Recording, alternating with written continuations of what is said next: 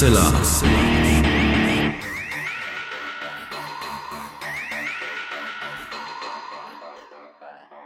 Hallo und herzlich willkommen zum 324. Mal bei Hoaxilla, dem skeptischen Podcast. Wie immer bei mir die wunderbare Hoax Mistress Alexa. Hallo ihr da draußen, willkommen zu dieser neuen Folge von Hoaxilla. Und bei mir ist natürlich wie immer zum Glück der wunderbare Alexander Hoaxmaster. Und ich glaube, ich muss mein Mikro nochmal nachjustieren. Das kannst du ja mal schon mal machen. Genau, wir nähern uns dem Monatsende und ihr habt es äh, nicht anders erwartet vermutlich. Es kommen zwei neue Folgen. Äh, wir wollen die Gelegenheit kurz nutzen, äh, nochmal auf ein paar Termine hinzuweisen, die in den nächsten äh, Wochen ähm, passieren. Ähm, dann äh, für diejenigen, die das jetzt tatsächlich im Ende August 2023 hören, ihr könnt euch das dann überlegen. Zum einen am 6. Äh, September, das ist ein Mittwoch, ab 20 Uhr gibt's wieder einen Real-Life mit uns. Da sind wir auf Twitch und da könnt ihr uns zuschauen, wie wir eine alte Folge hören und dann diskutieren wir mit dem Zuhörenden und im Chat weilenden. Äh, und das ist eigentlich immer eine ganz lustige Veranstaltung, oh ja. die uns sehr viel Spaß macht. Das stimmt. Eine Woche später, dann am Mittwoch, am 13.09., äh, haben wir einen Vortrag, einen Online-Vortrag von der VHS Hannover äh, zum Thema, wenn Unsagbares in die bürgerliche Mitte rückt. Und da beschäftigen wir uns damit, wie in sozialen Medien so eine Diskursverschiebung auf politischer Ebene stattfinden kann. Das ist bestimmt ganz spannend. Das kostet nichts. Da könnt ihr euch online anmelden und dann äh, an dem Vortrag teilnehmen. Da würden wir uns auch freuen, wenn ihr dabei seid, also 13. September. Dann haben wir am 7. Oktober sind wir Teil des äh, Jahreskongresses der Parakryptozoologischen Gesellschaft. Das findet in Saarbrücken statt. Äh, das ist eine ja sehr interessante Veranstaltung. Äh, googelt mal mhm. danach Parakryptozoologische ja. Gesellschaft, Parakryptozoologischer Jahreskongress. Schaut euch das an. Da ist Christian von Asta, Carsten Steenbergen. Die habt ihr ja schon mal hier im Podcast kennengelernt vor einigen Jahren. Und das wird eine sehr, sehr interessante Veranstaltung. Also wer da Interesse hat, kommt da bitte gerne hin. Und dann am 9. Oktober sind wir in Dillingen äh, an der Saar und sind da in der Buchhandlung Drachenwinkel. Das ist eine ganz bekannte Buchhandlung, wo es, wenn es um Fantasy... Ein Szenetreff. Ein Szenetreff quasi, genau. Und da gibt es einen Abend mit Hoaxilla. Und da werden wir mit euch darüber sprechen, wie Fantastik äh, und Verschwörungserzählungen, aber auch so Themen wie äh, Kryptozoologie, nicht die Parakryptozoologie, sondern die Kryptozoologie ineinander greifen. Und da würden wir uns sehr freuen, wenn ihr dabei seid. Äh, und wer jetzt sagt, oh Gottes Willen, alles so viele Termine. Es gibt auf unserer Homepage einen Reiter Termine. Ich werde das auch hier im Podcast in der Folge verlinken. Und da werden immer alle Termine von uns aufgelistet, die gerade so anstehen. Klickt da gerne drauf. Äh, und dann wisst ihr immer, ob wir vielleicht mal irgendwo bei euch in der Nähe sind oder einen Online-Vortrag halten. Und letzter Hinweis zum Einstieg, das machen wir heute mal ausführlich, ist, wir haben jetzt äh, die fünf Termine, die fünf Deutschland-Termine für unsere allererste Tour Anfang 2024 sind jetzt fest. Der letzte Termin, der hinzugekommen ist, ist Dortmund am 29. Februar 2024. Und äh, da könnt ihr dann auch bei uns auf der Homepage mal schauen, äh, wo wir auftauchen mit dieser Tour. Wir sind, das geben wir gerne zu, etwas im Nordosten der Republik äh, jetzt beim Auftakt unterwegs. Und das ist aber auch nicht, also wir schauen jetzt einfach mal, wie diese fünf Termine sind. Äh, Im Moment sieht das alles sehr, sehr gut aus. Und wenn das so weitergeht und die Termine sich, äh, sagen wir mal, gut verkaufen und die Veranstalter auch zufrieden sind, dann spricht überhaupt nichts dagegen, dass wir nochmal in den Südwesten der Republik dann auch kommen und noch ein bisschen mehr in die Mitte kommen. Ähm, das dauert dann ein bisschen, frühestens dann Ende 24, Anfang 25, aber wir wollen uns auch nicht übernehmen und 20 Termine in ganz Deutschland ankündigen und dann wird das nichts und dann ist das für alle Beteiligten unangenehm, insbesondere auch für die Veranstalter. Lieber langsam anfangen und sich dann steigern. Steigern, genau. Und guckt mal, also wir sind in Berlin, wir sind in Leipzig, Dortmund, Hamburg, München. Vielleicht seid ihr auch mal oder plant mal einen Wochenendtrip oder so. Dann könnt ihr ja mal gucken, ob das vielleicht gut zusammenpasst dann doch dahin zu kommen. Und natürlich hilft es, wenn ihr ordentlich Tickets kauft. Dann gibt's auch noch mehr Termine. So, das war jetzt die große Verkaufsrunde. Wir können jetzt die Saaltüren wieder aufschließen und, erst und weiter mit der Sendung machen, denn äh, Alexa hat natürlich auch in der 324. Episode eine schöne Geschichte herausgesucht.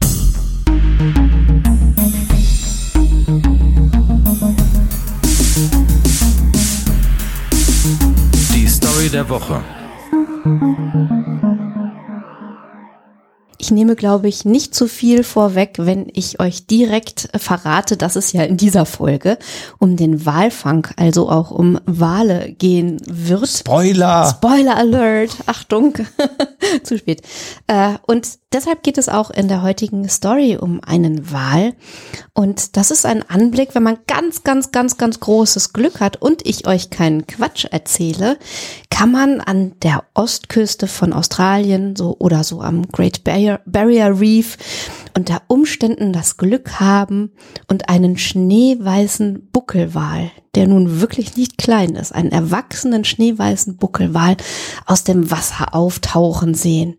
Mhm. Wie gesagt, ein ganz, ganz seltenes Ereignis, wenn man den wirklich berühmt berüchtigten Buckelwal Migaloo mal vor die Kameralinse oder vor die Augen kriegt. Der hat einen eigenen Namen. Der hat einen eigenen Namen. Der ist mhm. weltbekannt und äh, hat auch so ein bisschen so eine mystische Aura und die Geschichten, die man sich über ihn erzählt und die Sichtungen, weil die halt so eine Seltenheit sind, die, die sind dann wirklich, ja, so ein bisschen ja, wie soll ich sagen, märchenhaft angehaucht auch fast und die Leute sind total fasziniert von ihm und er hat auch, äh, das muss ein, einfach ein Anblick sein, den man sein Leben lang nicht mehr vergisst, wenn man diesen schneeweißen Buckelwal im Wasser zu Gesicht kriegt.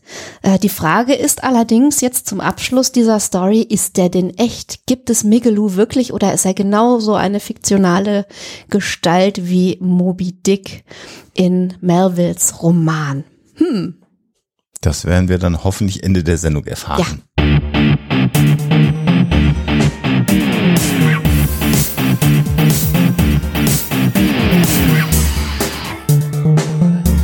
Thema der Woche.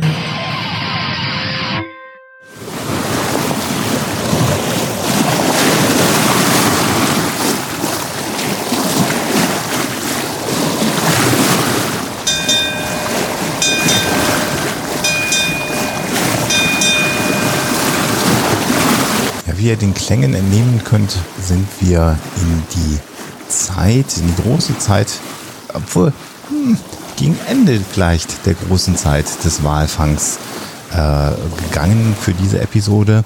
Äh, wir befinden uns Anfang des 19. Jahrhunderts und wollen uns in dieser Episode mit äh, einem Ereignis oder einer Geschichte, ein, ein Schiffsunglück, so mhm. muss man es, äh, glaube ich, formulieren, beschäftigen, dass äh, die damalige Zeit extrem schwer beschäftigt hat und äh, den von vielen als den größten amerikanischen Roman bezeichneten Roman Moby Dick inspiriert hat.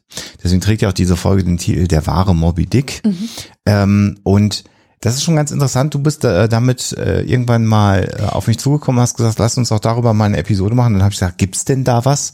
Weil ich da komplett mhm. unbeleckt war, was zwar, das Thema angeht. Ich, ich bin, das ist eigentlich auch eine merkwürdige Geschichte. Ich bin damals ähm, darauf gestoßen, auf äh, die Abenteuer oder das Unglück der, der Essex, mhm. als ich eine Kurzgeschichte schreiben sollte, wollte für die Anthologie Verschlusssache vom Verlag ohne Ohren. Äh, da waren Geschichten dabei, die sich so mit ja, Abenteuern, Spionage, Geheimnissen äh, und äh, derlei Dingen mehr äh, beschäftigen sollten. Und ich hatte nun beschlossen, äh, so eine Geschichte zu schreiben, so ein bisschen im Stil von Lovecraft äh, und habe mir dazu auch so, so ein wahres Ereignis suchen wollen, auf das sich dann diese Geschichte aufbauen kann. Und da bin ich eben auf das Unglück der Essex gestoßen. Und irgendwie also ich bin ja sehr tierlieb und ich habe ein Problem damit, Tieren ein Leid anzutun und deswegen war es einerseits ein bisschen schwer für mich, mich mit der Geschichte des Walfangs äh, zu beschäftigen, mhm. ähm, mit der Geschichte des, des Walfangs auch in den USA. Ähm, und äh, deswegen war das so ein zweischneidiges Schwert. Auf der anderen Seite fand ich das total faszinierend, wie viel diese äh, Männer, die da zur See gefahren sind, riskiert haben für ähm, den Rohstoff, also für die Rohstoffe, die eben der Wahl äh, zu bieten hatte. Äh, man muss sich dazu überlegen, dass das eine Zeit ist vor der massenweisen Erschließung der Erdölvorräte. Mhm. Und äh, irgendwie muss die Industrial Industrialisierung, die einsetzt, müssen die Maschinen, müssen die Lampen ja irgendwie zum Laufen gebracht werden. Und da ist das Walöl äh, ganz essentiell von Bedeutung. Und deswegen war das, was die da ähm, äh, geholt haben vom Meer äh, auf grausame Art und Weise, ja so äh, muss man leider sagen, immens wichtig für den äh, ja für das Fortschreiten der Zivilisation. Interessant dabei ist äh, die Insel Nantucket und überhaupt der Bereich in den Vereinigten Staaten an der Ostküste. Da saßen äh, zu Beginn oder Ende des äh, 18. zu Beginn des 19. Jahrhunderts die Ölmagnaten. Mhm die hießen auch tatsächlich so. Die waren allerdings eben nicht mit Erdöl äh, reich geworden, wie du es gerade beschrieben hast, sondern mit Walöl. Und wenn sie Glück hatten, Ambra. Und Ambra, genau, denn äh, was Wale eben geliefert haben, war im Grunde genommen dieser Stoff Ambra, der für die ähm, äh, Gewinnung oder für die Erstellung von Parfüms in der damaligen Zeit unerlässlich war. Und da gibt es dann die Aussage, der wurde mit Gold aufgewogen, mhm. also unglaublich viel wert war. Und das Problem äh, war im Wesentlichen, du hast gerade schon gesagt, die Lampe, also äh, Walöl, Walfett hat äh, den großen Vorteil leider, dass er äh, äh groß, ne? großfrei mhm. und sauber verbrennt, also ein, ein Brennstoff, der extrem sauber ist und äh, insbesondere in der Kopfkammer von äh, Pottwalen ist nochmal so ein bestimmtes Fett, ein bestimmtes äh, Öl, was man gewinnen kann, der was als Feinöl zum Schmieren der Maschinen unerlässlich war, damit die Maschinen äh, gut funktioniert haben. Und interessanterweise, das habe ich auch gelernt in der Vorbereitung der Folge, heißen Pottwale im Englischen Sperm Whale. Und das liegt im Wesentlichen daran, dass insbesondere dieses, dieses, dieses Vorrat am Kopf so weißlich war, was man da gewinnen konnte. Und das sah im Grunde genommen aus wie Sperma und daher haben die im Englischen dann auch ihren Namen bekommen. Ähm, wir, wir müssen das einfach nochmal einordnen und müssen sagen, die äh, Wahlbestände sind damals nahezu vernichtet worden. Ja, im Prinzip schon im 17. Jahrhundert. Es ja. ist also die, die ähm, Ostküste der, der USA so mehr oder weniger leer gefischt worden ja. oder ähm, ich weiß nicht, ob man das sagt, in dem Zusammenhang gefischt, aber da haben sie die Wahlbestände auf jeden Fall fast auf Null gefahren. Ja. Und je weniger Wale es natürlich naheliegend gibt, desto weiter muss man rausfahren. Und deswegen ist man dann auch später dann äh, im 19. Jahrhundert dazu übergegangen, die Schiffe äh, mit Vorrichtungen auszurüsten, äh, in denen das der Wal direkt an Bord weiterverarbeitet ja. werden konnte. Also du musstest gar nicht mehr mit dem Wal irgendwie zurück an Land und das dann da alles aufbereiten, sondern das fand eben schon direkt auf dem Schiff statt und das Walöl konnte dann in Fässern gelagert werden und ähm, es gab fast ja, kann man so sagen, so eine Art Börse in Nantucket. Also ja. so, so, es war schon wirklich so ein Wettlauf, ein Sport. Also wer kommt mit den meisten Fässern nach Hause? Wie viel wird gerade für so ein Fass geboten? Äh, wie viel Geld kann man da so veranschlagen? Und interessant ist auch, dass so zur Hochzeit des Walfangs äh, die Banken auch Kredite ausgegeben haben und zwar auf noch nicht gefangene Wale, wenn man ja. so will. Also ja. das Ganze war so ähm, ja, wie soll man sagen, äh, so fest von den Prozessabläufen her, dass man sagen könnte, okay, wenn die da rausfahren, die kommen definitiv mit Walöl zurück. Da können wir ruhig ein bisschen Risiko eingehen, so letztlich, weil ein paar Schiffe schaffen es vielleicht nicht nach Hause. Aber äh, die Aussicht auf den Gewinn ist eben so gut, dass wir direkt sagen können, okay, Geld ist kein Problem in dem Zusammenhang. Da sehen wir dann, also natürlich irgendwann ist dann tatsächlich durch Erdöl da äh, ähm, dann diese Industrie abgelöst äh, worden. Wir wissen heute, dass das die Welt jetzt auch nicht besser gemacht hat. Das heißt, mhm. äh, auch hier damals wie heute äh, ist ja der Eingriff der Menschheit äh, in unserem Planeten riesengroß. Bei den äh, Pottwalen ist es so, nach allem, was wir so gelesen haben, dass die ja zwischen, zwischen vier und, und sechs Jahre bis zu sieben, acht Jahre brauchen, bis sie sich äh, fortpflanzen. Das heißt, so ein, eine Wahl, äh, äh, äh, Pottwahl-Weibchen, so im Schnitt alle sechs Jahre ein, ein Baby. Und da kann man sich natürlich vorstellen, wenn industriell äh, äh, da die Meere leer gefegt werden und die Tiere getötet werden, dass natürlich diese Population auch gar nicht mehr danach mhm, kam. Also von Nachhaltigkeit nicht die geringste Spur. Genau.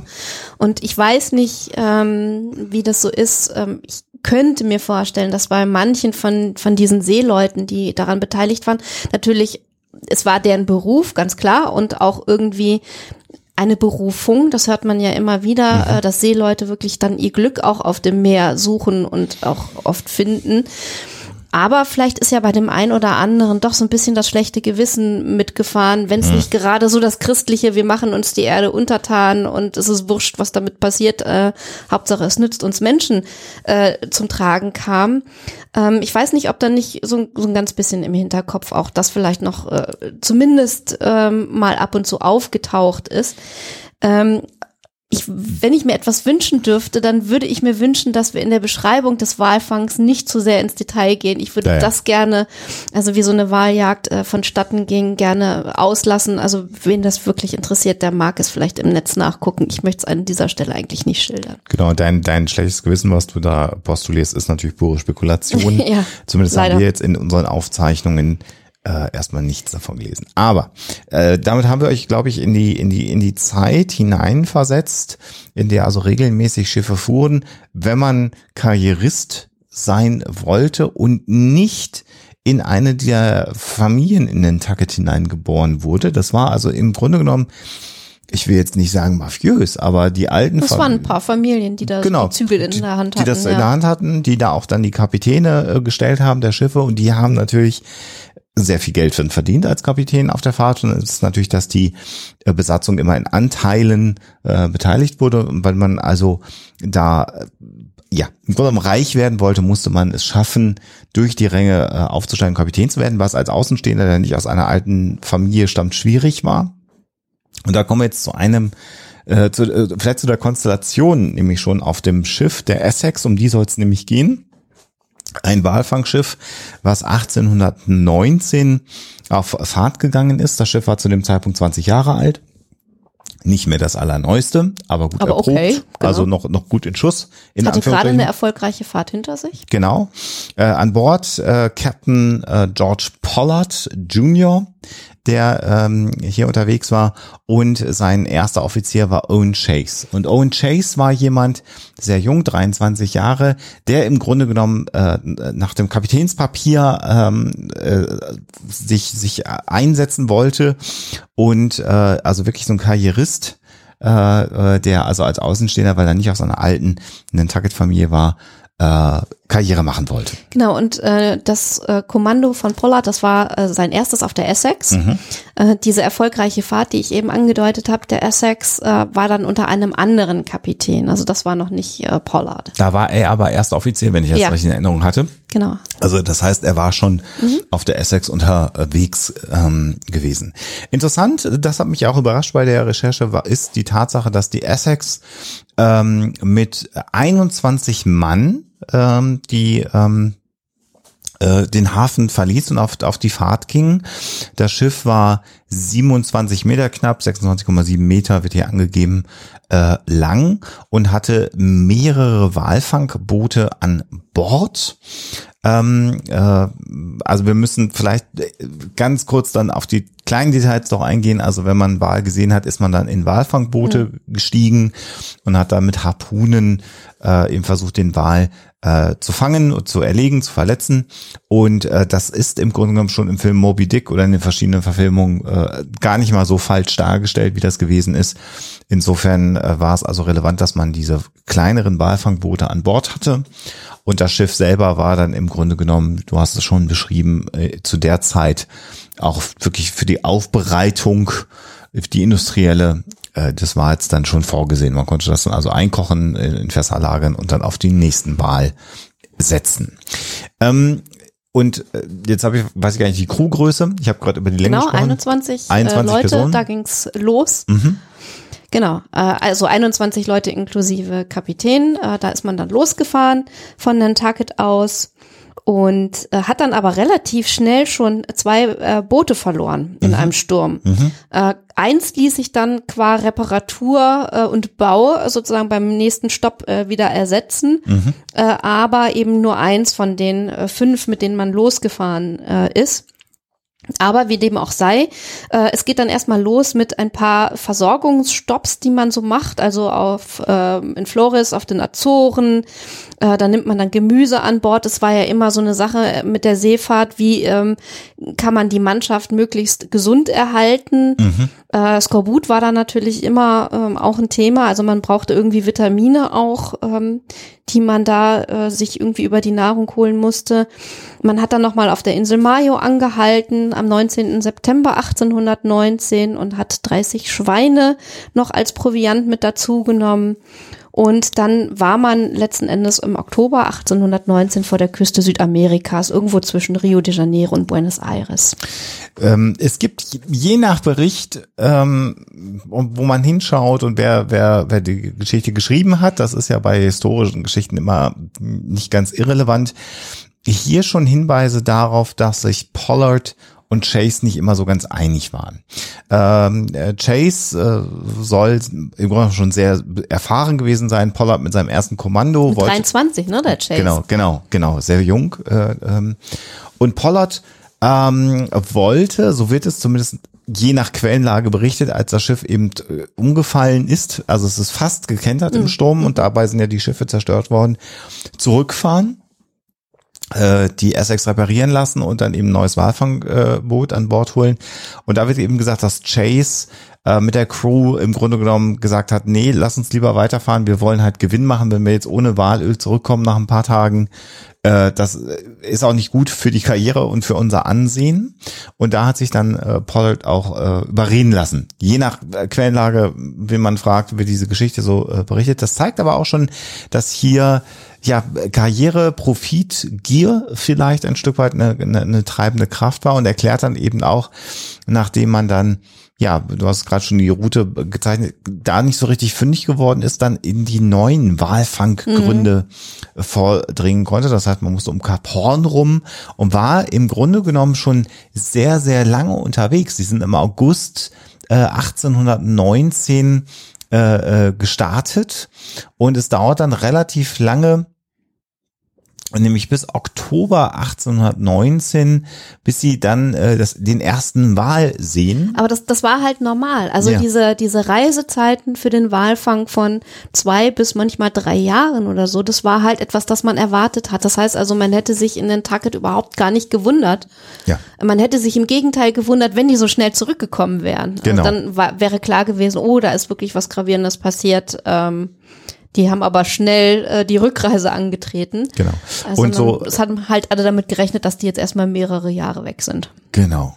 Und erst so nach acht Monaten, April, Mai 1820, gibt es dann die ersten erfolgreichen äh, Walfänge, äh, nämlich vor der Küste Perus inzwischen. Man hat dann Kachform umsegelt. Da gab es dann die ersten erfolgreichen ähm, äh, Einsätze. Da stieg dann auch ein Stück weit die Stimmung. Allerdings äh, im September 1820 dann äh, äh, ist jemand desertiert. Sie haben angelegt in äh, Atacames in Ecuador und da hat dann ein Matrose äh, sich abgesetzt und ist äh, abgehauen. Vielleicht eine nicht ganz dumme Entscheidung.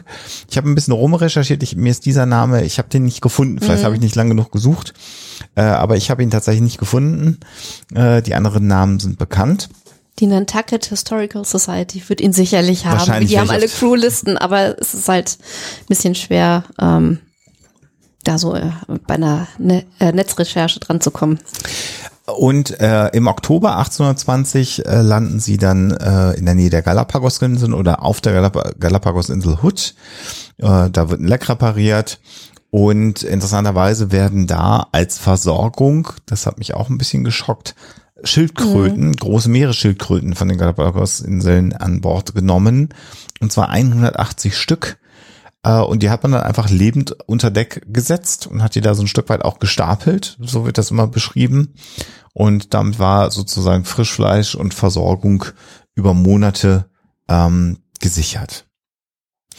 Und dann kommen wir jetzt zu dem Ereignis, was im Grunde genommen ja dann die Vorlage für das Ende von Moby Dick. So müssen wir das mal jetzt auch von Einordnung her ähm, beschreiben. Wir kommen zum 20. November 1820. Da will man Wale jagen, man hat Wale gefunden.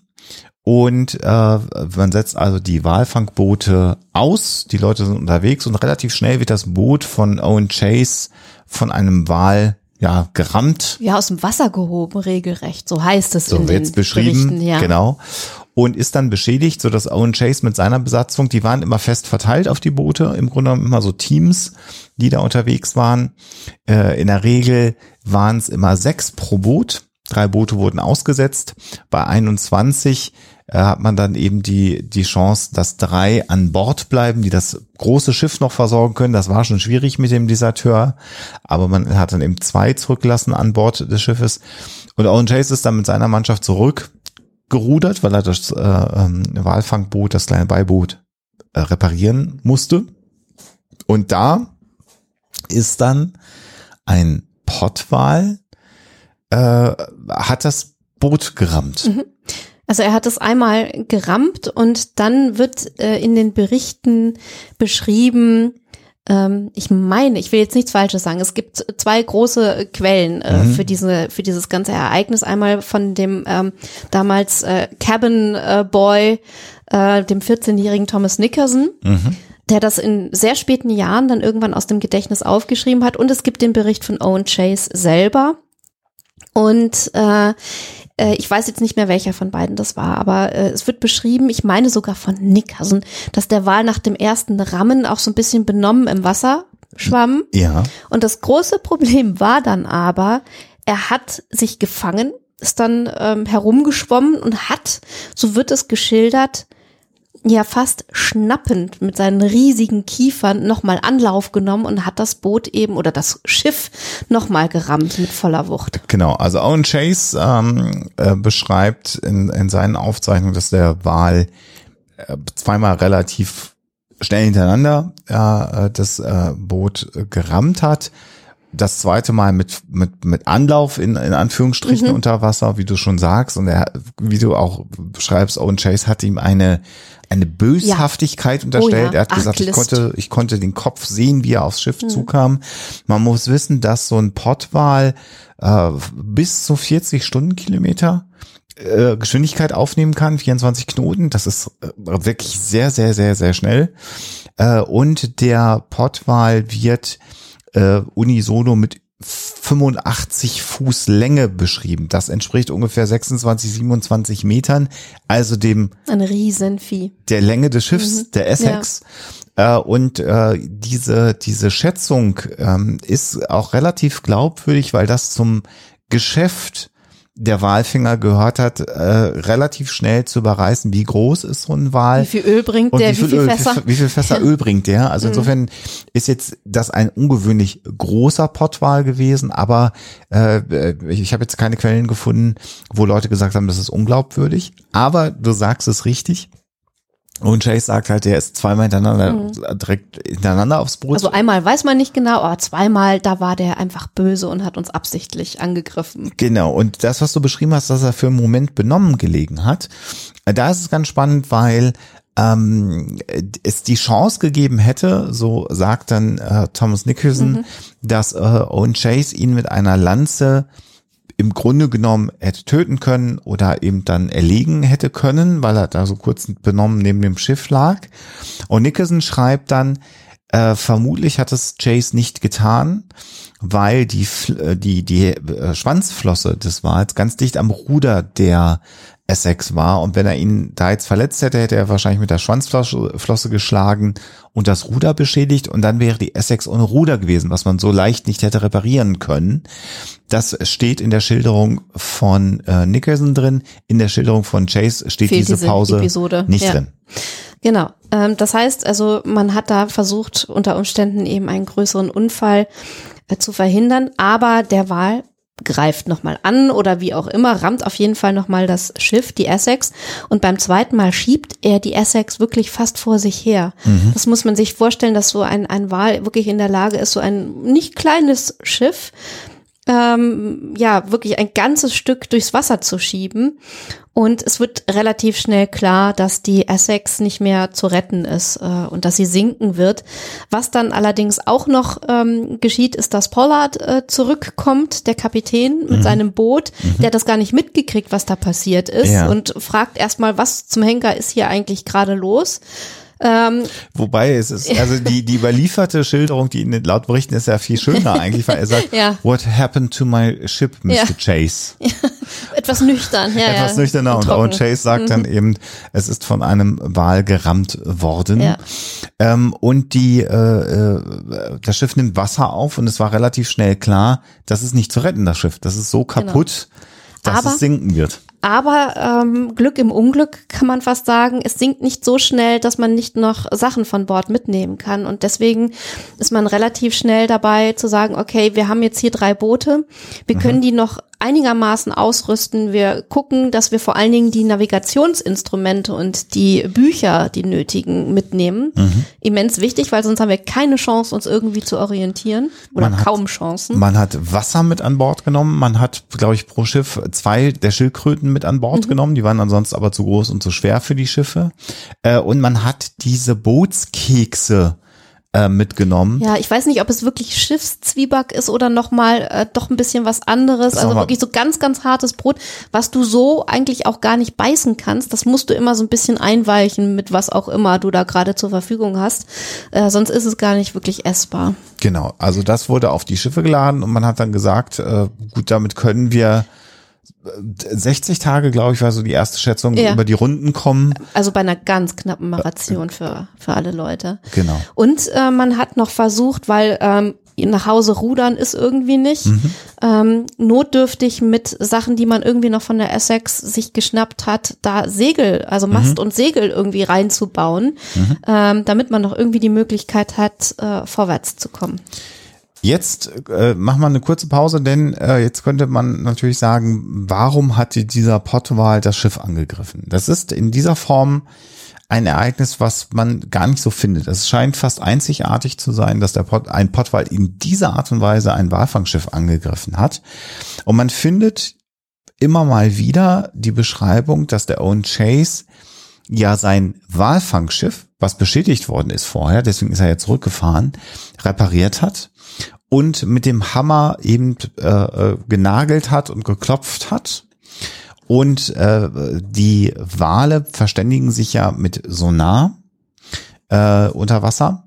Und es wird immer mal wieder beschrieben, dass die männlichen Pottwale einen Klang machen, wenn sie territorial Also die, die Weibchen eher so ein Klicken klingen. und die, die Männchen so ein Bang. So ein- richtig so ein Bang. Clang, sagt man im Englischen, ja.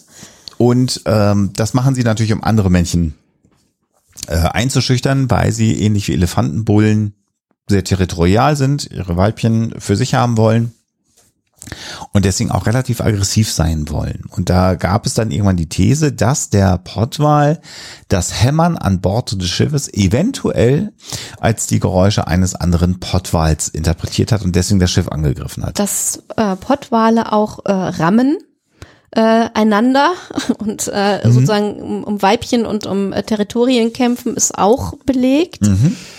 Äh, dennoch muss man auch zugeben, dass diese Theorie zwar äh, ganz plausibel klingt, aber letzten Endes auch nicht mehr ist als das. Und es ist sehr interessant, ähm, das werden wir euch auch verlinken, ein Gespräch mit äh, Nathaniel Philbrick, äh, der hat das Buch geschrieben im Herzen der See, der hat da nochmal diese ganzen Berichte, das ist ein Historiker, Nathaniel Philbrick, versucht zusammenzuführen, um sozusagen die in Anführungsstrichen wahre Geschichte der Essex TM aufzuschreiben.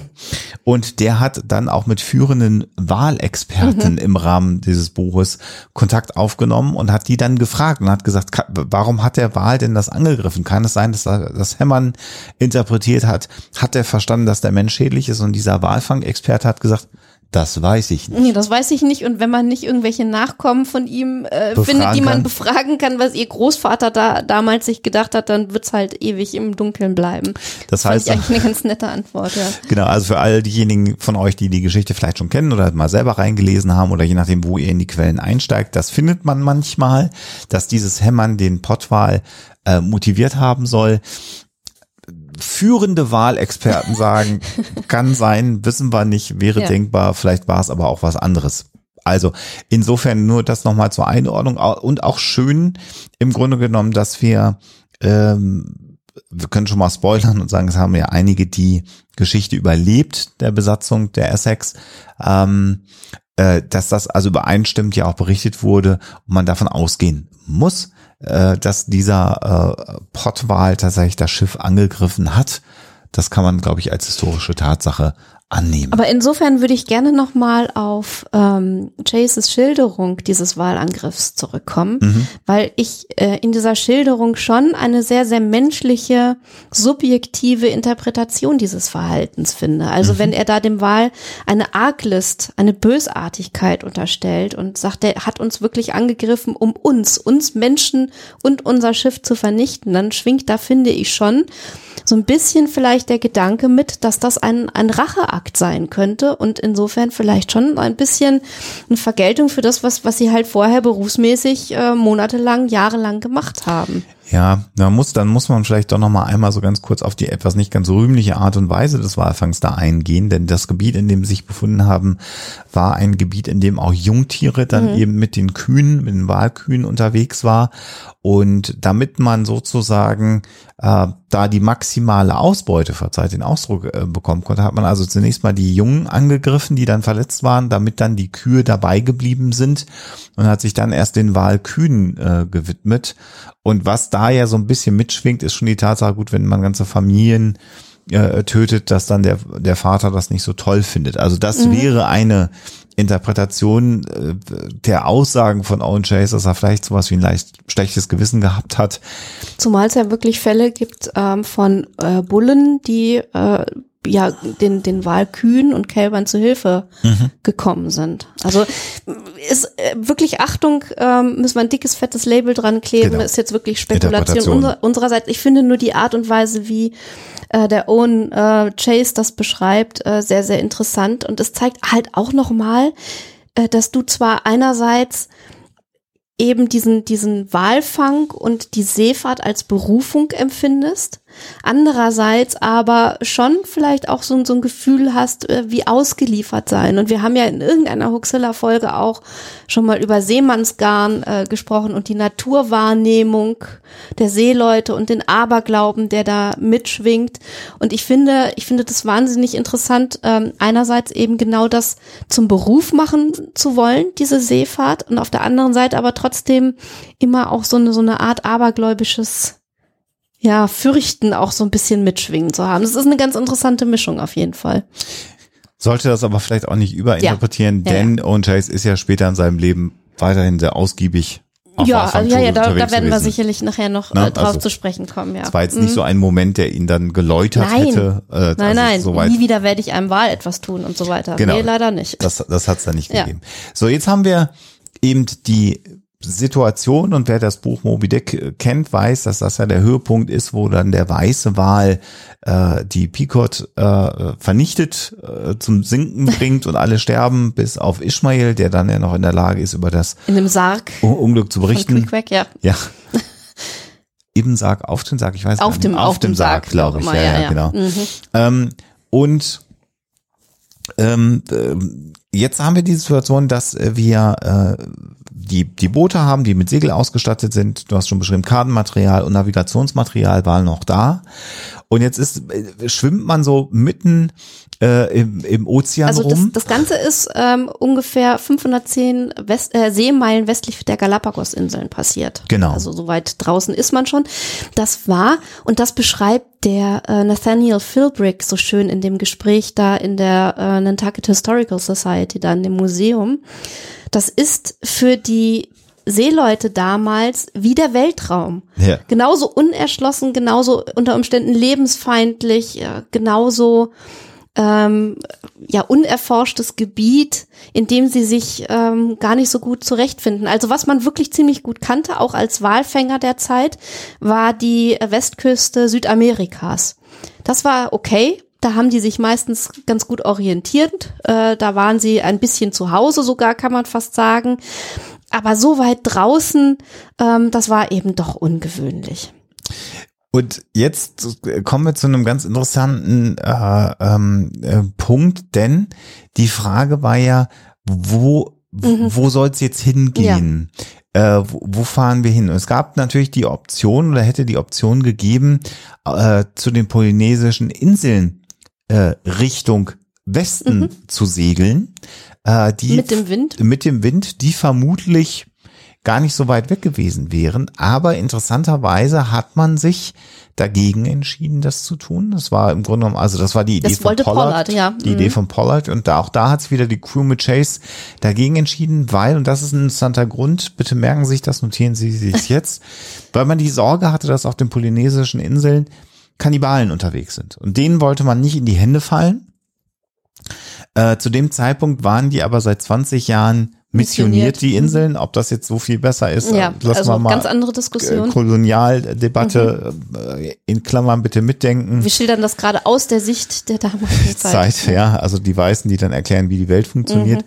Ähm, man hat sich aber dagegen entschieden. Das heißt, obwohl, also das wussten die halt nicht, das äh, Internet gab's noch nicht, man konnte nicht kurz mal googeln, äh, wie ist denn der Stand des Kannibalismus äh, auf den polynesischen Inseln. Und man hat sich dann entschieden, gegen den Wind zurück Richtung Südamerika zu segeln. Ähm, eine der Entscheidungen, die sicherlich dann im, im weiteren Verlauf der Geschichte zu Problemen geführt hat.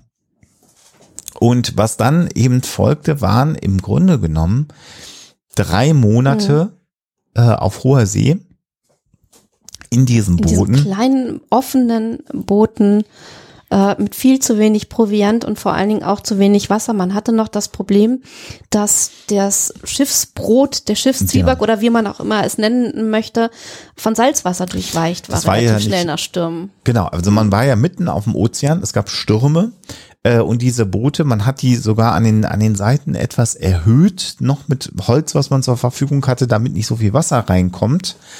Aber die waren natürlich überhaupt nicht für den Betrieb auf hoher See äh, gebaut. Und wie du beschreibst, Wasser ständig im Boot. Die waren auch die meiste Zeit damit beschäftigt, immer Wasser aus dem Boot rauszuschöpfen. Das heißt, die Kekse waren durchweicht und das war ein Riesenproblem, denn Das wenn macht Durst. die war mit Salzwasser durchweicht. Genau, das Salz ist ja dann in diesen Teig da eingezogen. Ähm, und äh, nach einem Monat ist man dann tatsächlich auf eine Insel gestoßen, die man Duchy Island, man, ma- man hat geglaubt, man ist auf Duchy Island, man war man aber gar nicht. Heute wissen wir, dass es die Insel Henderson gewesen ist, die zu den Pitcairn-Inseln gehört. Und da ist man an Land gegangen. Und dann haben die gedacht, prima, wir haben es geschafft, nach einem Monat auf hoher See. Die haben eine ähm, von den Gezeiten teilweise freigegebene Süßwasserquelle gefunden. Genau. Die haben Vögel gefunden und noch so allerlei anderes Getier. Aber es war natürlich eine sehr, sehr kleine Insel, das muss man auch äh, sagen. Und äh, interessant ist, dass die dann diese Insel im Grunde genommen binnen sieben Tagen leer gegessen haben. Das heißt, die haben alle Vögel gefuttert, alles Die was Eier. an, äh, also Krabben und solche Geschichten haben die sich natürlich dann auch äh, äh, und haben versucht Fische zu fangen.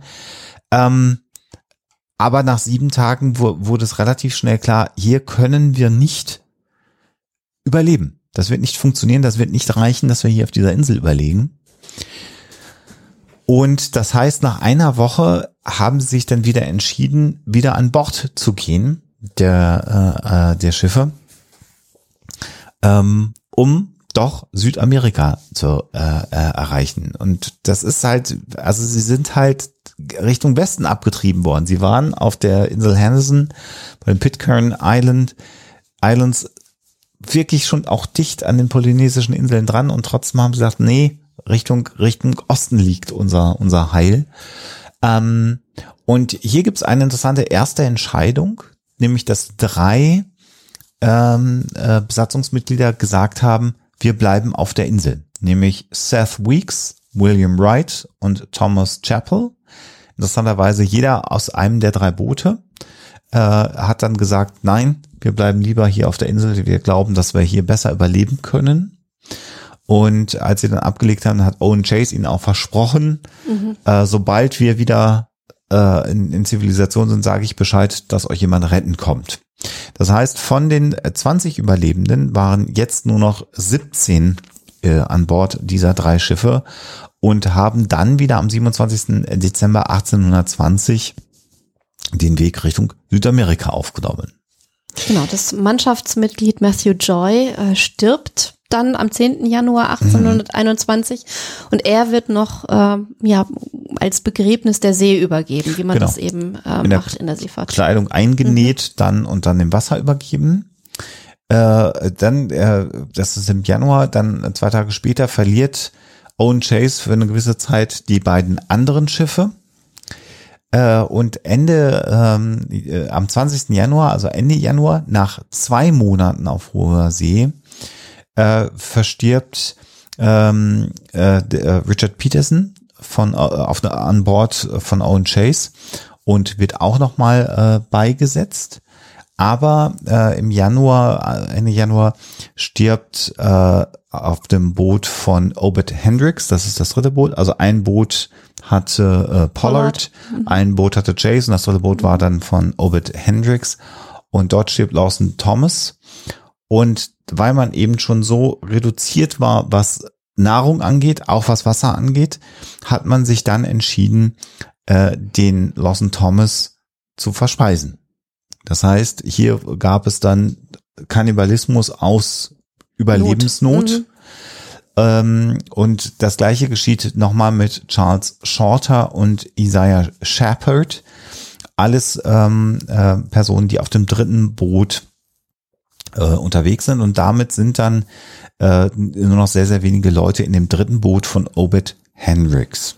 Auf dem äh, Boot von Pollard äh, spielt sich dann schließlich ein ähnliches Drama ab, vielleicht mhm. noch ein Hauch mhm. dramatischer, mhm. weil man hier ähm, tatsächlich ähm, ja Lose zieht.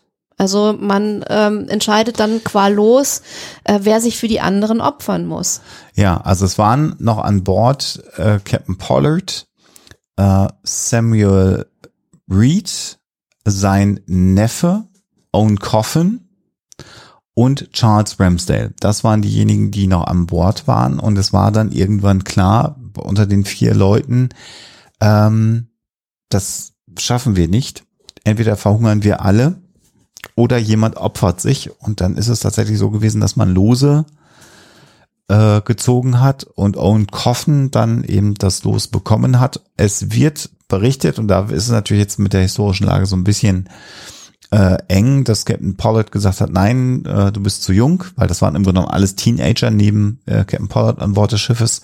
Ähm, und äh, Owen Coffin soll gesagt haben, ich nehme dieses Los an, es ist mir so recht wie jedes andere Los. Ob er das gesagt hat, wie gesagt, wissen wir nicht. So wird's von Pollard berichtet. Es wird dann äh, entschieden, wer ihn erschießen soll. Auch per Los? Auch per, per, per, ähm, per Los. Und äh, es ist dann allerdings so, dass äh, Samuel Reed dann auch verstirbt an Bord des Schiffes und dann eben genau Owen Coffin ähm, auf, äh, auch eben äh, dem Kannibalismus anheimfällt und im ersten Boot sind am Ende noch überlebend äh, Captain Pollard und Charles Ramsdale. Im zweiten Boot ist es dann so eben Isaac Cole, äh, stirbt und wird verspeist. Da überleben dann allerdings tatsächlich Owen Chase, Benjamin Lawrence und Thomas Nicholson an Bord dieses zweiten Beibootes. Und das dritte Beiboot geht verloren. Es wird später ein Boot gefunden, äh, was an einer Insel angeschwemmt wird mit Leichnamen an Bord, mit Skeletten. Und es wird heute vermutet, oder es wurde damals schon vermutet, dass es das dritte Beiboot sein kann. Das ist aber forensisch damals nicht weiterverfolgt worden. Insofern kann man mhm. äh, darüber nur äh, spekulieren. Die Überlebenden werden dann äh, von Schiffen gefunden mhm. und an Bord genommen. Und es gibt auch da wirklich sehr, sehr dramatische Schilderungen, dass äh, man eben diese Überlebenden, die wirklich aussahen wie lebende Skelette, mhm oder kaum noch lebende Skelette, kann man fast sagen, indem sie die, die Knochen ihrer verstorbenen äh, Crewkameraden noch in den Händen hielten. Äh, und sie sollen sich dann sogar gewehrt haben unter Umständen gegen die ähm, Retter, einfach weil sie völlig im Delirium gewesen sind und völlig ähm, neben sich standen, nicht mehr bei sich waren. Genau, das wird also insbesondere von Pollard äh, und Ramsdale berichtet, äh, die Situation bei, bei Chase, ähm, Nickerson, und jetzt muss ich gerade gucken, der dritte Name. Äh, Lawrence war etwas besser, aber auch nicht viel besser. Ähm, was äh, sehr, sehr interessant ist, also die, äh, die äh, fünf, die von britischen Schiffen gefunden worden sind, sind dann tatsächlich aufgepäppelt worden. Äh, Captain Pollard soll an Bord der Dolphin, so hieß das Schiff, die ihn gerettet hat, direkt noch einen Tag später den Bericht abgegeben haben, was passiert ist. Äh, also mit allen schrecklichen äh, Details, die auch stattgefunden äh, haben. Und die äh, Besatzung ähm, kehrt dann tatsächlich zurück nach Nantucket. Und interessanterweise ist es so, dass Owen Chase tatsächlich Bescheid sagt und sagt, wir haben Crew zurückgelassen Mhm. auf Henderson Island. Und nee, auf, auf Duchy Island. Ne? Also genau, sie sind ja dann erst zur falschen Insel. gefahren auf Duchy Ge- Island, genau. genau, äh, weil sie da ja geglaubt haben, gewesen zu Genau. sein. Da waren sie nicht, sind dann aber später auf Henderson Island gefunden worden, Mhm. nämlich am 9. April 1821. Und diese drei Besatzungsmitglieder sind auch fast verstorben äh, wegen Wassermangel, weil dann auch diese Süßwasserquelle irgendwie dann äh, Zeitenänderung dann auch nicht erstmal mehr frei lag, ja. Genau, aber sie sind gerettet worden, sodass von den äh, 20 Crewmitgliedern, die an Bord äh, der Essex waren zum Zeitpunkt, als der Pottwal das Schiff versenkt hat, immerhin acht äh, es überlebt haben.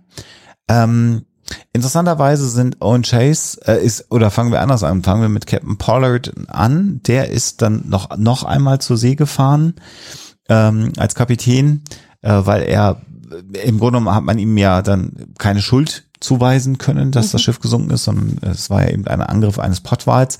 Äh, das Schiff, was er dann unter seinem Kommando hatte, äh, ist dann allerdings äh, direkt auch gesunken, aber in der Nähe von Hawaii. Zum Glück sind sie schnell gefunden worden.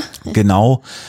Und danach ist er dann nie wieder auf zur See gefahren, sondern Nachtwächter geworden. ist dann Nachtwächter geworden. Das ist wirklich sehr, sehr interessant. Ähm, in Nantucket aber. in Nantucket geblieben und ist äh, ja da vor Ort geblieben. Owen Chase äh, ist weiter zum Walfang gefahren, äh, über viele Jahre dann noch. Ähm, es wird dann berichtet, dass zum Ende seines Lebens er also äh, in eine in eine in ein Mental, Mental Institution eingeliefert worden ist. Also er soll dann irgendwann ja, Nahrung gehortet haben. Ja. genau auf dem Dachboden bei sich im Haus Nahrung versteckt haben und ja psychisch angeschlagen gewirkt haben und Thomas Nicholson ähm, der Kabinenjunge ist äh, auch noch viele Jahre zur See gefahren und hat dann erst viele viele Jahre später äh, seinen Bericht äh, jemandem diktiert, also da war wohl ein Ghostwriter involviert auch, der das dann mit aufgezeichnet hat. Der Bericht hat eigentlich auch eine ganz interessante Geschichte, weil der Verleger, der das eigentlich haben wollte, der den Nickerson dazu genötigt hat, seine Erlebnisse aufzuschreiben, der hat das dann aufgrund von persönlichen Problemen erstmal sein lassen, hat es nicht veröffentlicht. Und danach ist dieses Manuskript erstmal jahrzehntelang verschwunden gewesen und erst äh, im 20. Jahrhundert wieder aufgetaucht und äh, bekannt geworden, durch Zufall mehr oder weniger und äh, dann eben auch erst äh, veröffentlicht worden. Und der Bericht von Owen Chase, äh, der ist natürlich dann äh, relativ schnell schon äh, bekannt geworden. Also das war etwas, das man zu der Zeit ähm, wirklich schon so im Ohr hatte ähm, und also ich, ich weiß nicht, inwieweit die Bevölkerung von Nantucket die diese Menschen, die da auf der Essex waren, als Celebrities betrachtet hat, wahrscheinlich nicht wirklich. Also die waren dann da halt, äh, sind ihrem Beruf nachgegangen oder eben einem anderen äh, im Fall von Captain Pollard. Ähm, aber ich glaube, es war schon in Teilen der Bevölkerung zumindest irgendwie im Bewusstsein, dass da was passiert ist mit der Essex. Erst recht aber natürlich bei Herman Melville. Also die Geschichte ist schon durch die Medien gegangen, in Anführungsstrichen in der damaligen Zeit und war dann auch in Amerika bekannt. Das kann man durchaus belegen, Zeitungsartikel, die berichtet haben. Und das galt schon so als eines der grausamsten und tragischsten Schiffunglücke der, der damaligen Zeit. Ähm, aber wie du sagst, wie das in Nantucket selber dann gewesen ist, äh, lässt sich gar nicht so wirklich beschreiben, äh, weil die auch sofort wieder auf die See zur See gefahren sind. Interessanterweise war das Schiff, was Captain Pollard danach bekommen hat, die Two Brothers, äh, was dann äh, auch gesunken ist. Und da war Nicholson auch wieder an Bord. Die sind also da zusammengefahren und während Pollard dann eben nicht mehr zur See gefahren ist, ist Nicholson weiter zur See gefahren. Also Und- der hat's nicht aufgegeben. Genau, und der, der Historiker Nathaniel Philbrick, der auch äh, den Roman Im Herzen der See ähm, der dann äh, 2015 mit Chris Hemsworth äh, verfilmt wurde, äh, geschrieben hat. Der hat dann in diesem Gespräch ähm, in dem Museum äh, von Nantucket berichtet. Äh, es gab dann auch äh, so Augenzeugenschilderungen, dass man den Pollard als dann äh, das zweite Schiff äh, gesunken ist, regelrecht von Bord ziehen musste, weil er nicht mehr in diese Bo äh, Beiboote, in diese Walfangboote rein wollte. Also den musste man quasi von seinem eigenen Schiff mehr oder weniger gewaltsam entfernen. Vermutlich, ähm, weil ihm dann auch das Schicksal der Essex noch so präsent war, logischerweise. Ja.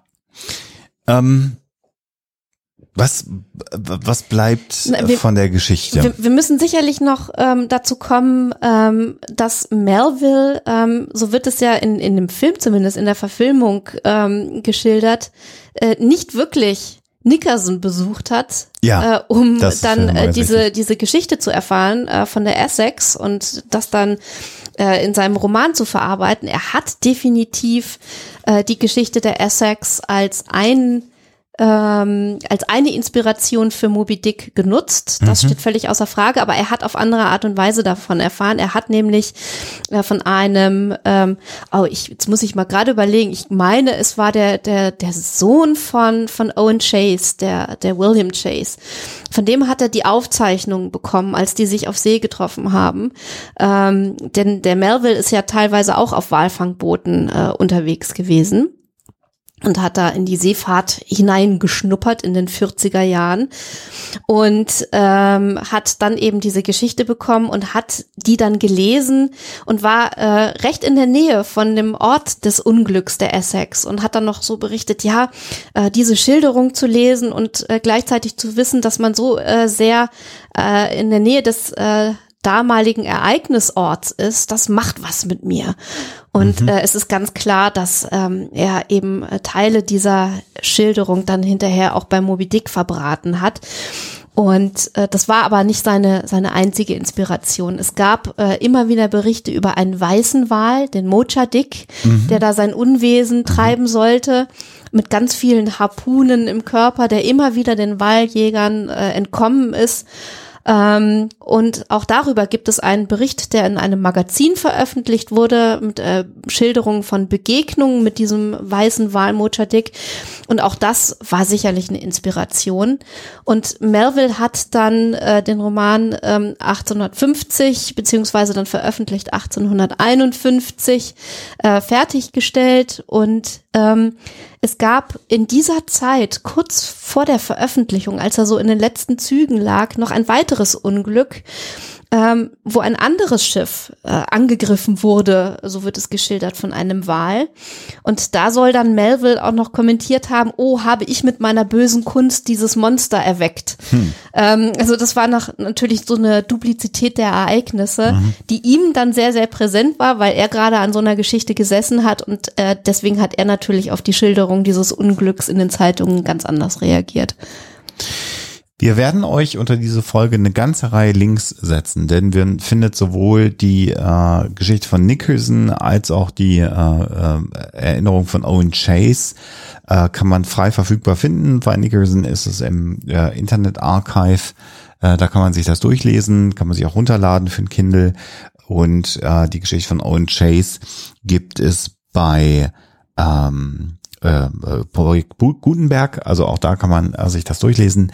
Wir werden euch auch die Links auf das Buch von Nathaniel ähm, Philbridge äh, setzen.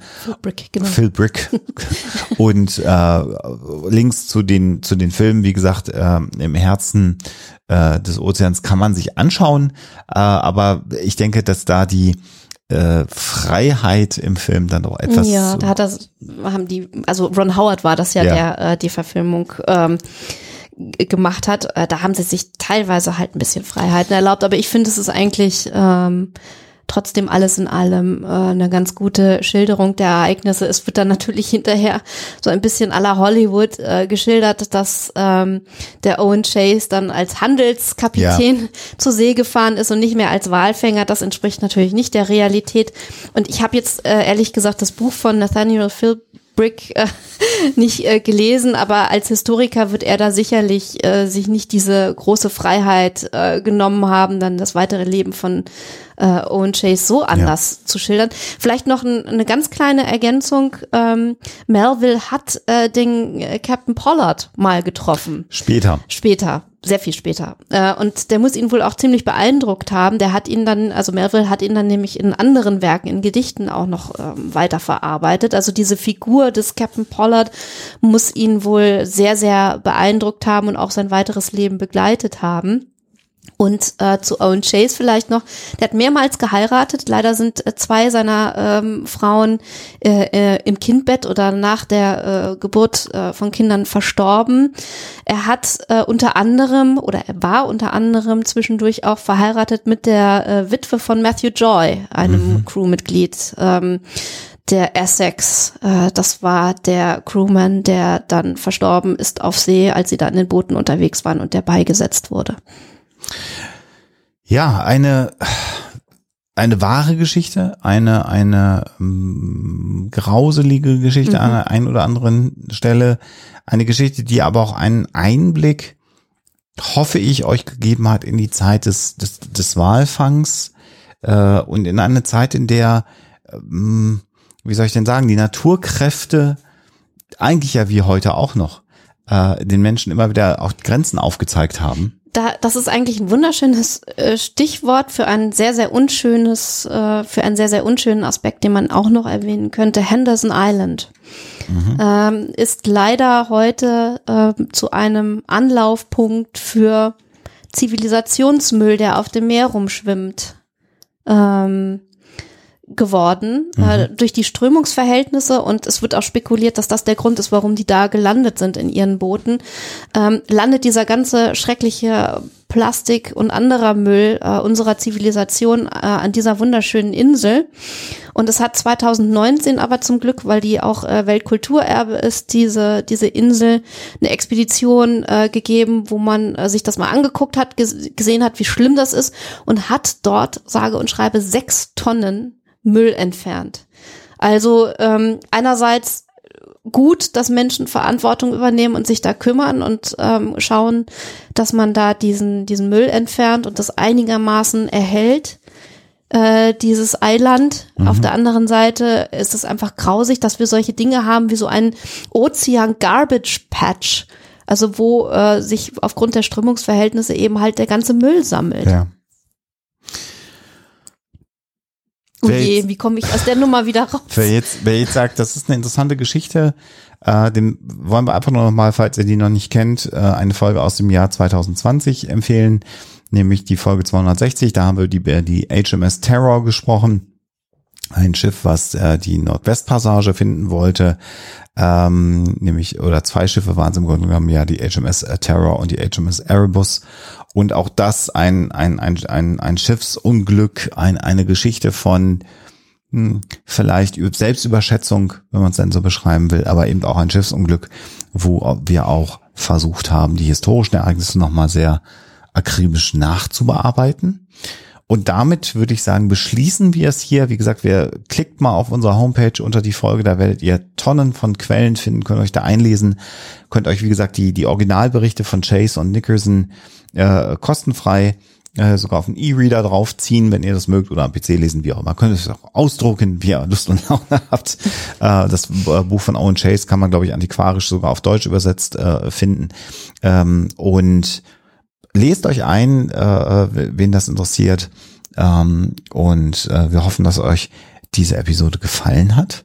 Und jetzt hast du ja schon mehrfach auch weiße Wale, Mocha Dick mhm. hast du ja auch erwähnt. Da bin ich doch mal sehr interessant, ob es diesen Wal, den du eingangs mhm. äh, beschrieben hast, diesen weißen Buckelwal in dem Fall, mhm. ist ja kein Pottwal, genau. wenn ich da richtig zugehört habe, ob es den wirklich gegeben hat. Die Auflösung. Thank you.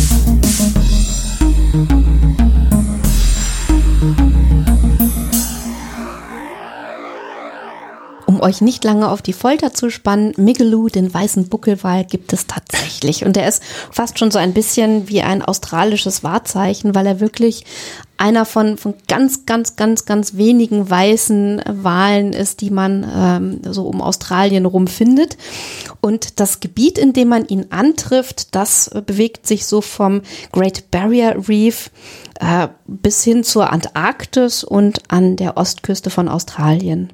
Man vermutet, dass er in den 80er Jahren geboren wurde. Äh, und Buckelwale können ja wirklich sehr alt werden. Äh, zuerst wurde er 1991 90 Mal ähm, gesehen und man kann ihn relativ gut erkennen, weil er wirklich zwei sehr, sehr außergewöhnliche, ausgeprägte ja, Buckel hat, an denen man ihn erkennen kann. Und er hat auch so Einkerbungen an der Schwanzflosse. Also es ist recht prägnant und man weiß, äh, wenn man ihn beobachtet, relativ gut, wen man vor sich hat. Es gibt auch noch andere weiße Wale und auch weiße Buckelwale, die man glaubt zu erkennen. Ähm, da ist dann immer die Frage, ist es vielleicht ein Kalb? Die sind ja, ähm, wenn sie kurz nach der Geburt, wenn man sie da beobachtet, eher sowieso so weißlich-gelblich. Ähm, oder ist es dann eben tatsächlich ein ähm, wegen Albinismus äh, weißer Wal. Ähm, das ist dann immer so die Frage. Ähm, aber eben Migaloo ähm, wurde äh, beobachtet des Öfteren mal, das letzte Mal allerdings 2020. Und jetzt ist die Frage, ist das normal, wenn Wale mal dann ein paar Jahre nicht äh, zu sehen sind? Ähm, da sagen Walforscher ja schon. Also es kann durchaus sein, dass der dann halt mal eine Zeit lang verschwindet und dann wieder auftaucht.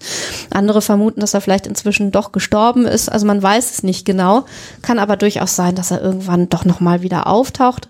Und das, was mich besonders freut an dieser ganzen Geschichte ist, dass qua Verfügung Regierung sich ähm, irgendwelche Fahrzeuge oder Schiffe oder was auch immer ähm, 500 Meter von ihm fernzuhalten haben. Also da gibt's überhaupt kein Vertun. Das ist ein Riesenverbot. Dem Wahl, dem Migaloo darf man nicht zu nahe kommen. Das ist so eine schöne Geschichte. Mhm. Also Albinismus unter Wahlen mhm. nicht so selten. Also, also die Geschichten von weißen Wahlen, auch Moby Dick, ähm, nicht so ungewöhnlich, gibt's immer mal wieder, wird berichtet. Und jetzt muss ich noch einen Punkt, der auch im Rahmen der Recherche an mir vorbeigeflogen ist, noch aufgreifen, weil du gesagt hast, an den Einkerbungen der Schwanzflosse. Äh, Gerade bei Pottwalen ist es so, dass da Orcas auch gerne mal ähm, ja, äh, Pottwale als Fressfeinde ansehen oder auch versuchen zumindest äh, Pottwale zu attackieren. Da gibt's dann häufiger auch Verletzungen der Schwanzflosse bei den Pottwalen, weil die da reinbeißen und tatsächlich ist es bei Walforschern so, dass die Schwanzflosse, wenn sie dann aus dem Wasser auch hochgeregt wird, wenn die abtauchen, äh, gerne fotografiert wird und man anhand der Narben und der Verletzungen, die dann wieder verheilt sind bei den äh, Pottwalen, die Tiere ein Stück weit auch identifizieren kann und damit auch zum Beispiel Wahlbewegungen oder Rückkehr zu den äh, ähm, Mating Grounds, äh, Fortpflanzungsorten, mhm. äh, weil die immer an bestimmte Orte zurückkehren, um Paarungs sich fortzu Paarungsorte, Dankeschön. ähm, äh, und daran kann man das erkennen. Mhm. Das fiel, fiel mir gerade noch ein, weil du gesagt hast, an der Schwanzflosse kann man ihn erkennen. Und mir fiel jetzt auch gerade noch was ein, bevor ihr unter der Folge kommentiert, aber was ist denn mit den Orca-Angriffen auf die Schiffe, von denen man jetzt so viel hört? Äh, ja, da haben wir auch äh, Dinge gelesen. Äh, das scheint tatsächlich jetzt mal ähm, in der Zwischenzeit zumindest, in letzter letzter Zeit nicht mehr so sehr, aber in der Zwischenzeit mal häufiger berichtet worden zu sein, ähm, dass ähm, Orcas ähm, Schiffe rammen und Boote rammen. Ähm, da gibt's verschiedene Theorien dazu, ähm, aber mit Sicherheit kann man eben auch nicht sagen, ob das jetzt Spieltrieb ist oder wirklich ein Angriffsverhalten.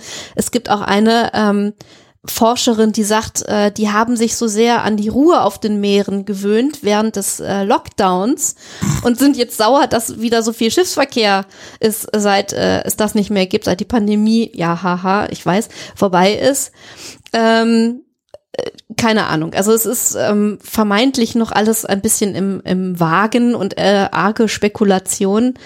Und ähm, wenn ihr da mal irgendwie was Neues erfahrt, wir äh, gucken mal, ob wir dann irgendwie unter der Folge ein Update posten können. Genau. Mein Gott. Da haben wir jetzt aber eine ganze Menge ja. erzählt. Äh, ihr habt ein bisschen länger auf die Folge warten müssen. Äh, dafür ist sie vielleicht dann aber auch ausführlicher und wieder gut und wohl recherchiert. Da haben wir uns wieder sehr viel Mühe gegeben. Für all diejenigen, die sozusagen live dabei sind, äh, gibt dann morgen schon die nächste Folge, weil wir parallel zwei Folgen vorbereitet haben. Das ist ein Thema, was oft gewünscht worden ja. ist. Äh, und das haben wir uns auch angeschaut. Auch interessant, aber da ist mehr so, glaube ich, Und das Debunking ganz interessant, wenn man sich das kritisch anschaut. Das werden wir uns dann ähm, in der nächsten Folge anhören. Und Ende August kann ich sagen, wir haben ja Ende Juli nochmal so ganz wenig ähm, auf die Unterstützungssituation geschaut. Zunächst mal auch hier wieder erstmal vielen, vielen, vielen, vielen Ja, Dank an euch. all diejenigen, die uns äh, äh, unterstützen. Und es hat nach meinem Dafürhalten, auch wenn der August jetzt noch nicht ganz vorbei ist und es gibt bis zum letzten Tag des Monats immer noch Zahlungseingänge, die wir verbuchen können. Es macht den Anschein, als ob es wieder ein Stück weit nach oben gegangen ist. Ähm, wir waren ja so ein bisschen auf fünf Prozent unserer HörerInnen äh, ähm, runtergegangen, die äh, uns unterstützen. Und ich habe den Eindruck, dass das jetzt wieder ein bisschen mehr geworden ist. Dazu kann ich dann mehr im September wieder sagen auf den Blick. Aber vielen Dank an all diejenigen, die gesagt haben, okay, ich richte da auch einen kleinen äh, Dauerauftrag ein. Ähm, das hilft ganz, ganz, ganz ungemein. Das gibt uns ganz viel Sicherheit und ermöglicht uns auch, auch da können wir mal transparent sein, dass wir uns auch mal einen Film, ein Buch, all diese Dinge, die wir jetzt hier für die Recherche machen, davon kaufen wir uns äh, äh, Materialien ähm, äh, und, und können uns Dinge anschauen. Das ist sehr, sehr hilfreich äh, und es sind natürlich dann auch Geschäftsausgaben, die man steuerlich geltend machen kann, wir euch nicht langweilen. Aber es hilft. Also nicht nur ähm, kann, können wir uns davon äh, Margarine, Brot und andere Dinge kaufen, sondern wir investieren auch immer wieder in Technik, in Materialien, in Recherchedinge hinein. Und ähm, das ist großartig, dass das so funktioniert, wie es funktioniert, ohne dass wir uns mit Werbung vollknallen müssen. Die Angebote äh, bekommen wir, das, das könnten wir tun. Das halten wir aber nach wie vor für ganz, ganz schwierig, da verlässliche Werbepartner zu finden, wo man dann auch euch als Hörerin keinen Quatsch erzählt, nur weil es Geld gibt. Und das ist ein, ein, ein, ein, eine Sache, für die wir sehr, sehr dankbar sind. Und wie gesagt, für alle, die jetzt wieder den Anflug eines schlechten Gewissens bekommen sollten, bitte nicht äh, bekommen. Schickt uns Mails, bedankt euch, äh, teilt unsere Folgen in den sozialen Netzwerken, macht uns bekannt. Ähm, ich erlebe das inzwischen bei Instagram ganz viel und auch bei anderen Netzwerken, dass immer mal wieder jemand schreibt, ah, das und das Thema geht gerade durch meine Timeline, kennt ihr die Huxilla-Folge dazu? Das hilft ungemein, Mhm. das macht Oh uns ja. bekannter, das hilft, dass wir aus unserer Bubble rauskommen und damit kommen dann wieder neue Leute zum Podcast äh, und das, das hilft uns auch und das ist äh, auch ganz viel wert. Und Themenvorschläge. Wir haben Mails bekommen mit, Mhm. Ja. mit langen Listen Ja, von, von. Themenvorschlägen. Wir sind, wir sind im Moment wieder ganz schlecht, was das Beantworten von Mails angeht. Das wird alles noch ein bisschen dauern. Vielen, vielen Dank für die langen Mails, für die Nachrichten, die wir erhalten. Ähm, das kommt dann alles in die Bundeslade, wenn es Themenvorschläge sind.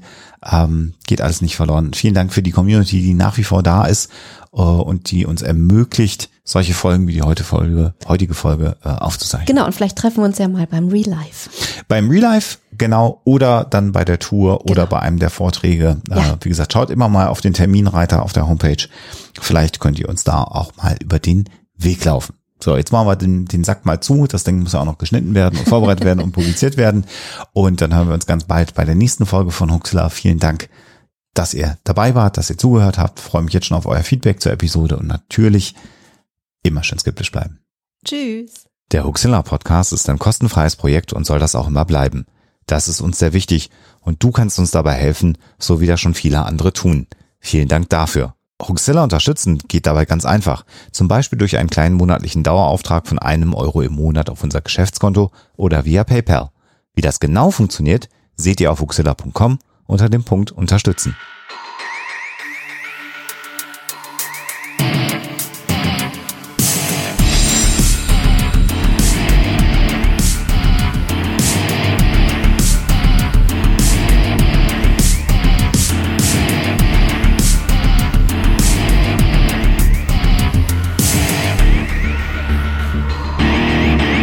Schickt Fragen, Anmerkungen oder Feedback an info@huxilla.de. Und wenn ihr mögt, dann bewertet uns doch bei iTunes oder einer der anderen Podcast-Seiten, die uns führen.